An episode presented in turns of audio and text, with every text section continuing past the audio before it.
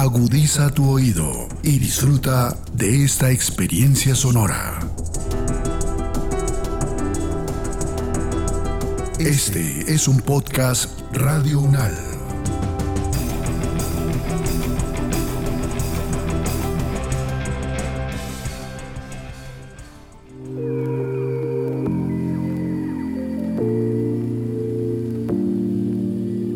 Bienvenidos a Les Herejes.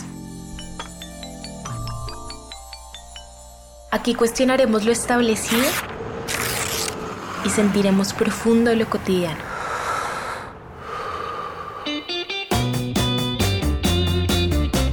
Les Herejes es un podcast realizado por la Escuela de Estudios de Género de la Universidad Nacional de Colombia.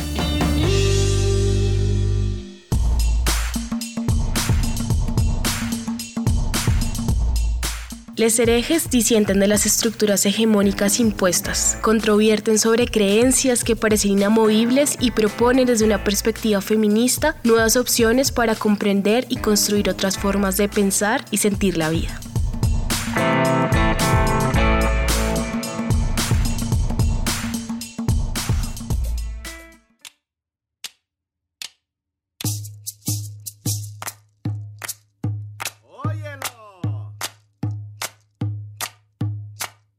Hola a todos los herejes, estamos muy emocionados por esta nueva temporada. Mi nombre es Nicole Chavarro Molina y les agradezco por continuar acompañándonos en nuestra segunda temporada. En nuestro último episodio hablamos con Isamari, el bloque negro antirracista. Ella nos contó de manera muy breve sobre el bloque y la consigna ¿el feminismo será antirracista o no será? Y algunas de las luchas e iniciativas que han venido trabajando y posicionando particularmente dentro de Bogotá. Sentimos que este fue un episodio que pudo haber quedado corto, con muchas preguntas y bueno, el contexto social y político en el que nos encontramos durante estos primeros meses del 2022 nos trajo muchas más dudas, conversaciones con las amigas sobre esto, reflexiones dentro de espacios académicos que nos han hecho repensar y cuestionar lo establecido frente al racismo y por supuesto también incluso frente al antirracismo. Y con esto no queremos decir que pensar estos asuntos ha sido algo exclusivo exclusivo de los últimos tiempos, pero sí sentimos la necesidad de continuar trayendo estos temas, de traerlos a la mesa, de traerlos a esta mesa sonora y ampliar lo que hemos creado juntos, con muchas sillas para todos, con mucho espacio para todos, en donde sobre la mesa estén muchas posibilidades, muchos colores, muchos materiales y en ellos la posibilidad de crear texturas, hacer conexiones juntos y permitirnos repensar, sentir y a partir de ello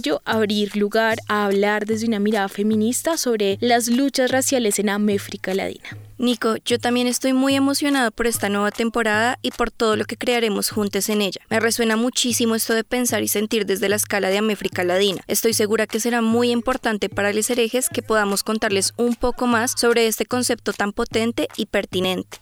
Hace unas semanas, en la Escuela de Estudios de Género, tuvimos una semana académica que titulamos Antirracismos, Sentipensares, Representaciones y Resistencias Feministas. Y esto lo traigo al lugar, uno, porque sin duda fue un espacio maravilloso y les extiendo la invitación a que puedan ir a ver todos los eventos que tuvimos durante la semana. Y dos, porque siento que algunos de los temas nos quedaron sonando o no fue suficiente el espacio para profundizar en ellos. Así que poder pensar en esta temporada como una posibilidad para ampliar y hablar sobre temas relacionados, siento que es pertinente. Sí, Vani sin duda lo haremos. Este episodio con el que abrimos nuestra segunda temporada va a ser una conversación súper intensa sobre algunos elementos claves muy interesantes que quisiéramos profundizar. Y esta temporada estará especialmente dedicada a pensar y reflexionar sobre antirracismos en clave de género. Y lo haremos desde múltiples perspectivas que nos ayuden a tender puentes de manera interseccional, sensible y crítica. Traemos a este espacio sonoro, como es de costumbre, algunas frases, poemas.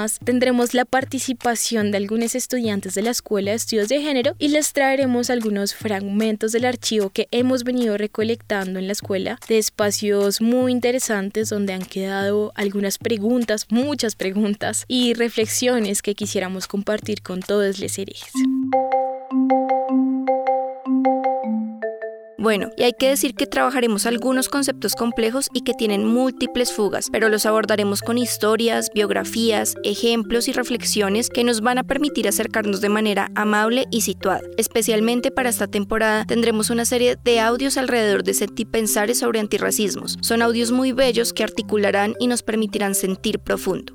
Hola, soy Sara Mora y en esta lluviosa noche les dejo un poco de mi sentir pensar frente a cómo he visto y acompañado la resistencia antirracista. Siento que la resistencia antirracista huele a limón, porque es fuerte y permea el espacio, y aunque a muchos nos atrapa con su acidez, a otros simplemente los incomoda. La resistencia antirracista se siente como lana recién hilada, como hilos de muchos colores y texturas que están enredados se siente como la parte trasera de un bordado que está lleno de nudos, de puntadas aparentemente imperfectas, pero donde cada una es igual de importante. La resistencia antirracista sabe a panela, a panela molida, a panela rayada, enmelado. Una panela que es extremadamente rara porque sabe a dulce, pero también a salado, pues ha recogido el sabor del sudor y el dolor de las lágrimas que la han trabajado. Las resistencias antirracistas huelen a flores marchitas, suenan a lluvia, se ven como las raíces de enormes árboles que se van ramificando para cubrir todo el terreno posible. Pero las resistencias antirracistas también saben ese metálico de la sangre y lágrimas. Huelen a madera y carne chamuscada y se ven como pequeña maleza que crece entre dos ladrillos que no pretende ser romantizada.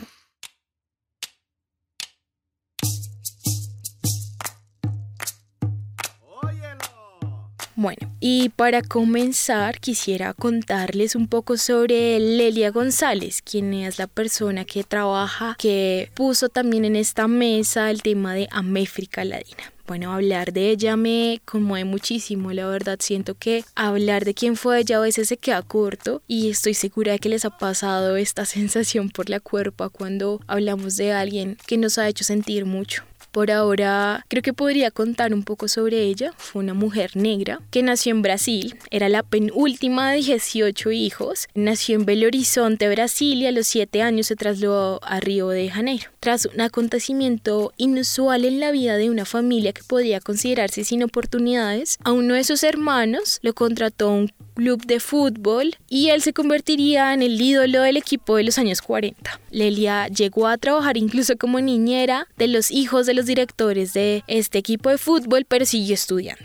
Y ella dice, abre comillas, pasé por ese proceso que llamó lavado de cerebro que hace el discurso pedagógico brasileño, porque a medida que profundizaba mis conocimientos, rechazaba cada vez más mi condición de negra cierro comillas. Lelia González se graduó de Historia, Geografía y Filosofía, y en sus textos, además de combinar distintos saberes, adopta un estilo peculiar, utiliza un lenguaje informal e irreverente para acercarse a estos conceptos. Según Flavia Ríos, el candomblé fue preponderante en su visión política. A pesar de que era muy marxista, dice Flavia en sus análisis, entendió que el candomblé tenía un lugar social, cultural y espiritual muy importante y que esto no era excluyente. Veía con buenos ojos la experiencia de la religiosidad en el mundo de la política. Lastimosamente, Lelia González fue diagnosticada con diabetes en 1992 y esta enfermedad le provocó hipertensión, algunos problemas cardíacos y el 10 de julio de 1994 sufrió un ataque cardíaco y murió a los 59 años de edad,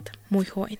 Para Flavia, todos los lugares por los que Lelia González pasó convergieron en la defensa de la democracia. El 20 de noviembre de 1983, Día de la Conciencia Negra, Lelia González proferió un discurso en las calles de Río de Janeiro y dijo, Luchemos compañeros, para que la explotación y la opresión terminen en este país. Para ser una democracia racial, este país necesita ser efectivamente una democracia. Fleya dice que estuvo en la formación de las principales organizaciones que lucharon contra la dictadura, en el movimiento negro, en el movimiento feminista y en los dos principales partidos de oposición que surgieron al final de la dictadura en la constituyente. No solo pensó en la democracia, sino que estuvo en la base de estas instituciones.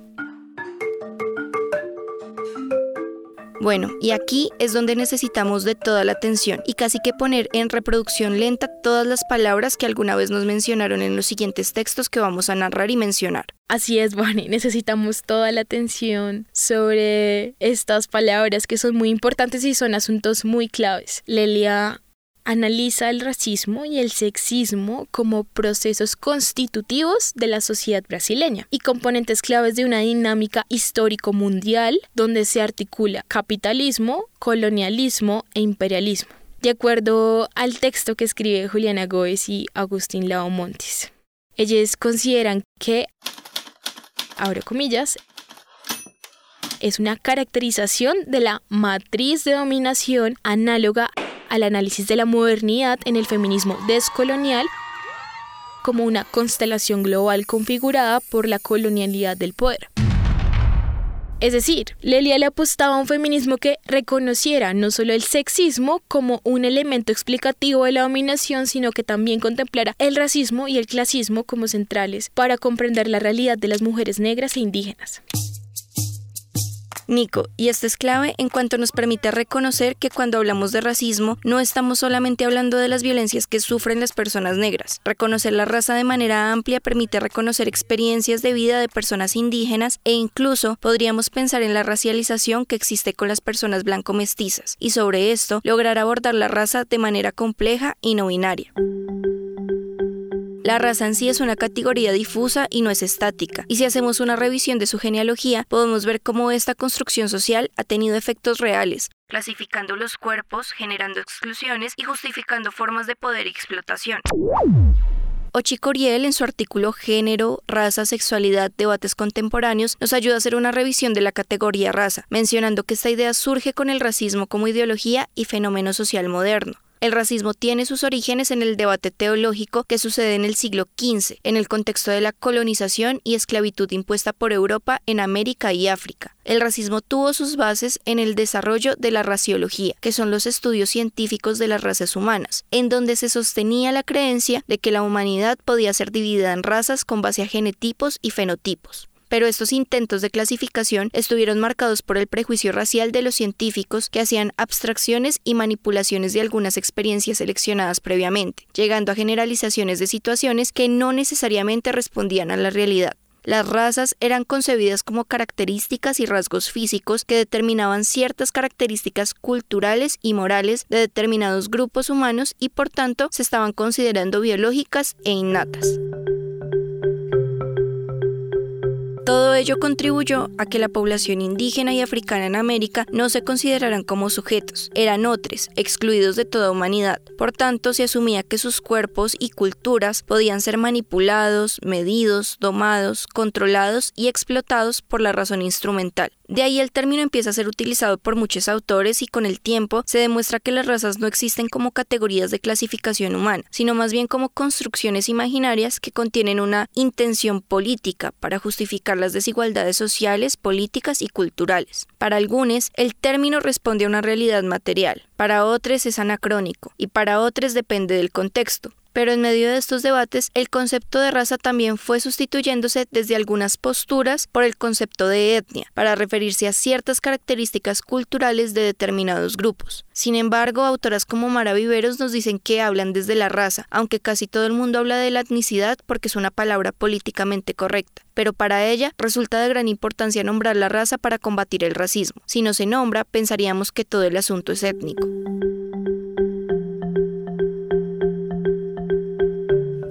Por otro lado, Nico, creo que es importante que veamos cómo el neoliberalismo también ajusta los discursos para seguir justificando la represión, la segregación y la criminalización de las poblaciones, naturalizando las diferencias. Por ejemplo, podemos ver discursos alrededor de un mundo sin razas, entre comillas. Ahora deberíamos dejar dos preguntas importantes que nos comparte Ochi Curiel en su texto, las cuales les invito a sumar a sus reflexiones a lo largo de esta temporada. ¿Debemos prescindir de la utilización del término raza? ¿Qué significa renunciar a una categoría?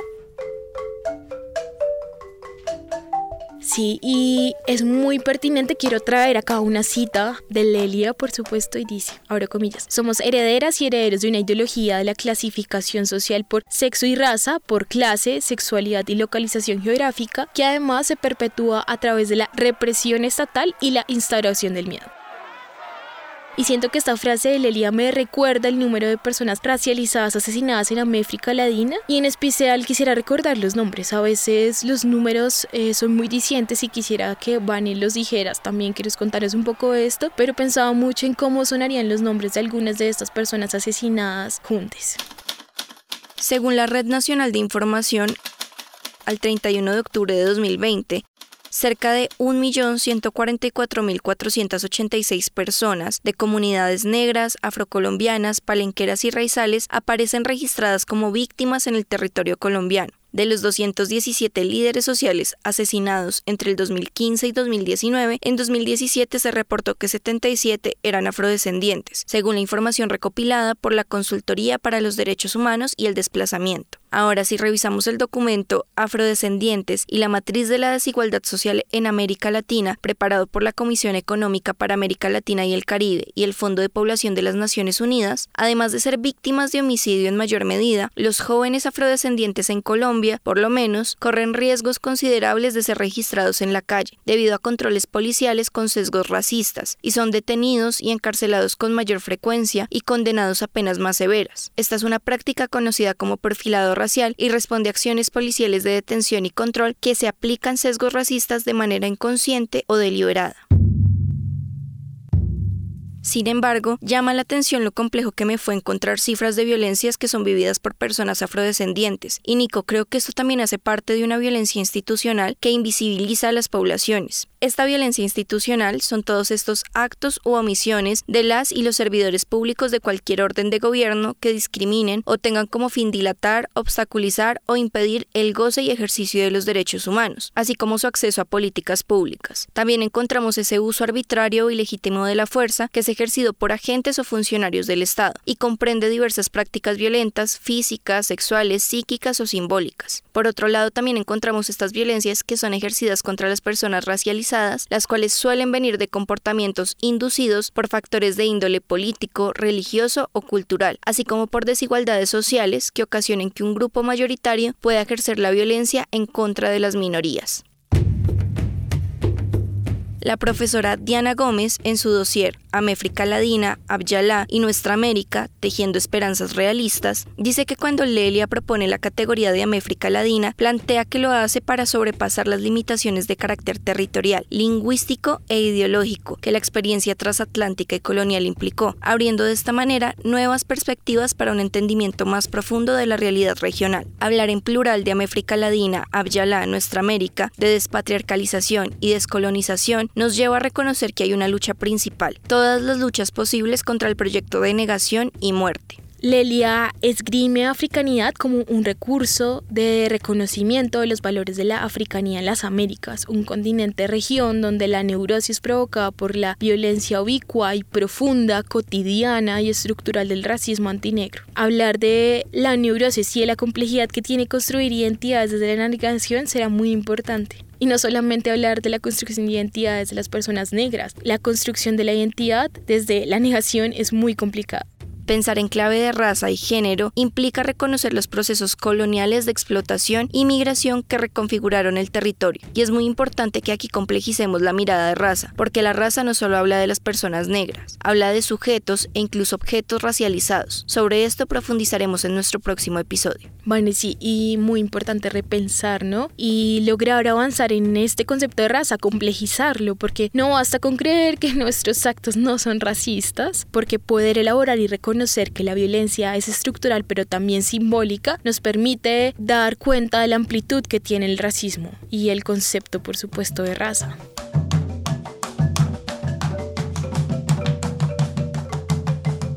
Nico, además Lelia, pone en la mesa una nueva forma de comprender o leer las luchas raciales. Añadiría que pensar desde la méfrica ladina es la posibilidad de pensar en proyecto para repensarnos nuestras experiencias y dolencias propias de este territorio, que hoy denominamos América Latina. Se trata de una oportunidad para entender las particularidades de las condiciones de vida de las personas negras e indígenas en esta región. Es una propuesta teórica que implica la posibilidad de nombrarnos desde la herida colonial, sin que eso signifique designarnos exclusivamente a partir de la violencia y la dominación involucra también comprender nuestra historia, llena de relatos de resistencia y de lucha al régimen colonial, así como el papel de nuestros antepasados en la construcción de esta identidad. Podemos entender la mefricanidad como un clamor que recuerda y recalca que somos parte y que muchos de los elementos que hoy configuran las identidades nacionales responden a la enorme herencia cultural africana que permea quienes somos, así como el legado de los pueblos originarios, que no pudo ser borrado pese a los esfuerzos del colonialismo. Abordar este tema en un solo capítulo puede resultar algo complejo y hay muchos datos que creemos que son muy importantes. Son muchos además los sentires, las reflexiones, ideas y cuestionamientos que por supuesto van quedando y que a medida que avanzamos esperamos que puedan también tomar gran relevancia para ustedes. Poner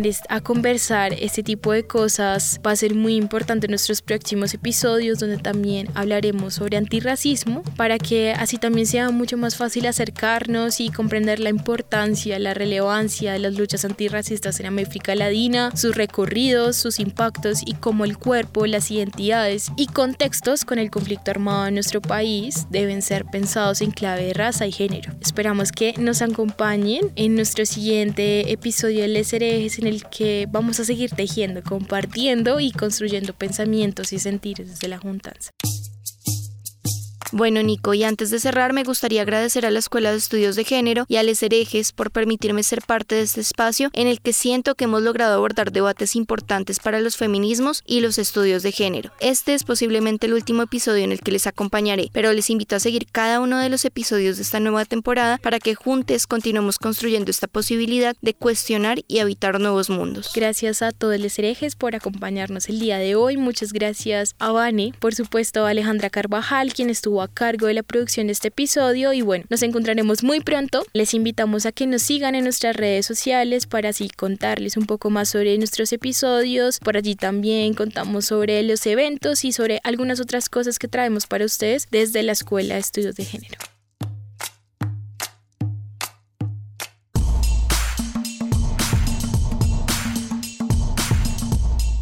Les herejes disienten de las estructuras hegemónicas impuestas, controvierten sobre creencias que parecen inamovibles y proponen desde una perspectiva feminista nuevas opciones para comprender y construir otras formas de pensar y sentir la vida.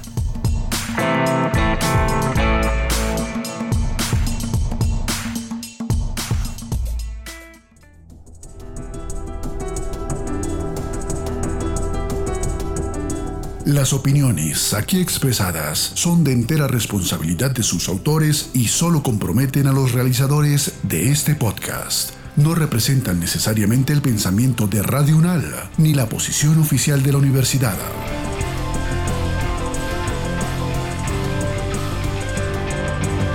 Este y otros podcasts en nuestro sitio web podcastradio.unal.edu.co. Síguenos en nuestras redes sociales. Nos encuentras como Podcast Radio UNAL, Universidad Nacional de Colombia, Proyecto Cultural, Científico y Colectivo de Nación.